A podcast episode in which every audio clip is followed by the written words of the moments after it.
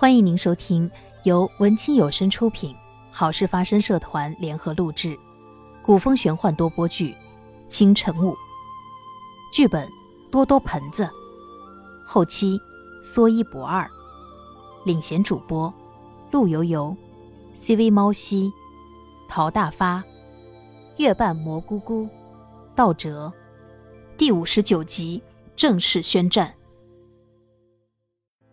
秦寒来不及思考，人已经飞身扑了上去，挡在了樊晨身前。虽然曾经奢望过这样的梦不会成真，但如果还是要他面对，他仍然会选择奋不顾身。庞然大物的一掌击中他的胸口，他顿时喷出一口鲜血，但他手中的宝剑也同时插入了庞然大物的肋旁。那家伙疼得嚎叫一声，笨重地摔倒在地，而清寒的身体就像断了线的风筝。从半空中坠落下来，清寒，樊尘声嘶力竭地哭喊着，一跃到半空，双手接着清寒一起落下。清寒脸色惨白，伸手擦去樊尘眼角的泪水，含笑着对他说：“我早知道会是这个结局，所以之前才一直躲着你。我不后悔，和你在一起的时光。”都是美好的，就足够了。清寒，我不会让你有事的，你撑着。凡尘心痛不已，没注意到后面那个庞然大物已悄悄站起身，拾起斧头正向他攻击过来。他还想要说什么，清寒却忽然紧紧拽着他的衣襟往旁边一推，眼看着斧头就要砍下来，清寒本能的用手臂往前一挡。樊晨被推开，反应过来时立即转身，已看到了斧头向清寒砍去。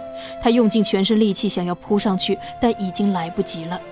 清寒两眼如秋水般清澈，深深地凝望着他，似乎在与他诀别。樊晨的心像被撕裂开了一样，只哭喊出一句：“不！”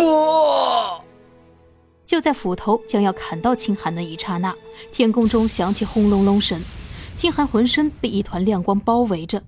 斧头的攻势竟然被这亮光挡住了，清寒好像变了一个人，白衣红裙，长发及腰，面如皎月。他的眼神忽然变得凌厉起来，手中不知何时多出了一把宝剑，被他驱动着，直接向那庞然大物刺去。这不正是女战神九天玄女吗？庞然大物哪里是他的对手？不过一盏茶的功夫，就已经被打得毫无还手之力。这时，听到天空中一个声音传来。丢人现眼，打不过还不赶快回来！一股魔气袭来，庞然大物立即化作一阵风，被收回去了。危机解除，清寒通体的亮光也变得暗淡了，整个人好像脱了力，晕倒在地。樊晨连忙跑过去抱起他，迅速返回东海之渊求救。东海之渊的战斗已经结束。樊晨带走庞然大物之后，东皇钟已经铸成，盟军没有任何顾虑了，全力与魔军开战。而魔兵那边已明显的军心涣散，本来冷风还想要拼死一搏，却被一声令下速速撤退，不得已只能灰溜溜的带着魔兵撤走了。众人正商量着如何寻找樊晨、清寒，就见樊晨将重伤昏迷的清寒抱了回来，边走边寻找静雪。静雪，静雪。快来看看他怎么样了！静雪见樊尘心急如焚，不敢怠慢，连忙上前给清寒把脉，转而神色凝重，轻声对樊尘说道：“他心脉已经震碎，无力回天了，只是他体内有一股不寻常的灵气，才能勉强支撑到现在。”众人都沉默了。凡尘、清寒拼死拼活，竟换来这样的结局吗？清寒是九天玄女转世，或许她还有一线生机。烈哥见凡尘不哭不闹，整个人就跟魔怔了一般，连忙宽慰他。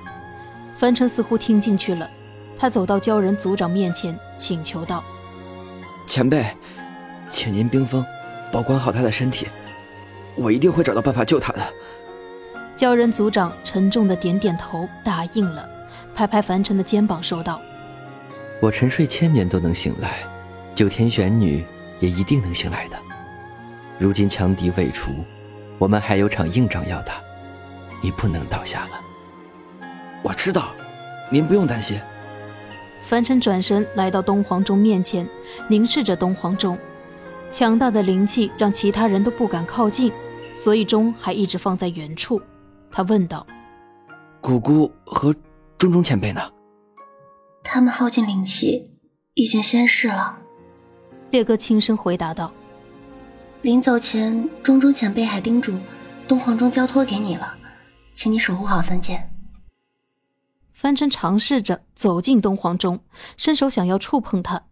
奇异的是，他被东皇钟的灵气所接纳，他感觉到自己的力量似乎变得更加强大了。当他触摸到东皇钟，心中默念道：“变小，收，出。”东皇钟又再次出现了。这东皇钟竟然能随心所欲的任他操纵。日出东方，凡尘手持东皇钟，神色肃穆，在朝阳的映照下，俨然天神降临，威风凛凛。众人浴血奋战了两三日，此刻见到这样的景象，总算是看到了希望。冷风被智罗召回，本以为会遭到一番训斥，谁知智罗却只是静静地坐在那里，半响都没有出声。他试探着开口问道：“主人，您刚出关？”就要帮我们收拾残局，要打要罚，只管吩咐。智罗这才回过神来，看着他，却自说自话道：“我刚才在东海之渊，好像听见了飞烟的声音，怎么可能呢？过去了那么多年。”主人，您是遇到故人了，但那里都是凡尘那小子的盟友，他们在东海之渊设了结界，好像在用一只鼎炼制什么。看他们严防死守，应当是非常要紧的东西，怕对我们不利，所以我才会拼死进攻的。顶？难道？智罗猛然想起了什么，赶紧到后院检查赤金树，却发现神农鼎早已不在了。他们盗走神农鼎做什么？难道已经解开了神农鼎的封印？可我为什么能听到飞烟的声音？智罗满心疑惑，恨不得马上就找到神农鼎弄个明白。他沉吟了片刻，吩咐冷风道：“你去下令，所有魔兵集结，我要正式宣战，一雪前耻。”智罗终于宣战了。凡尘和东皇钟能战胜他吗？本集播讲结束，感谢您的收听。哈哈哈哈哈哈。各位听友，如果喜欢我们的剧情，那就赶紧点赞、评论，一定要订阅一下。我智罗在此谢过了。哈哈哈哈哈！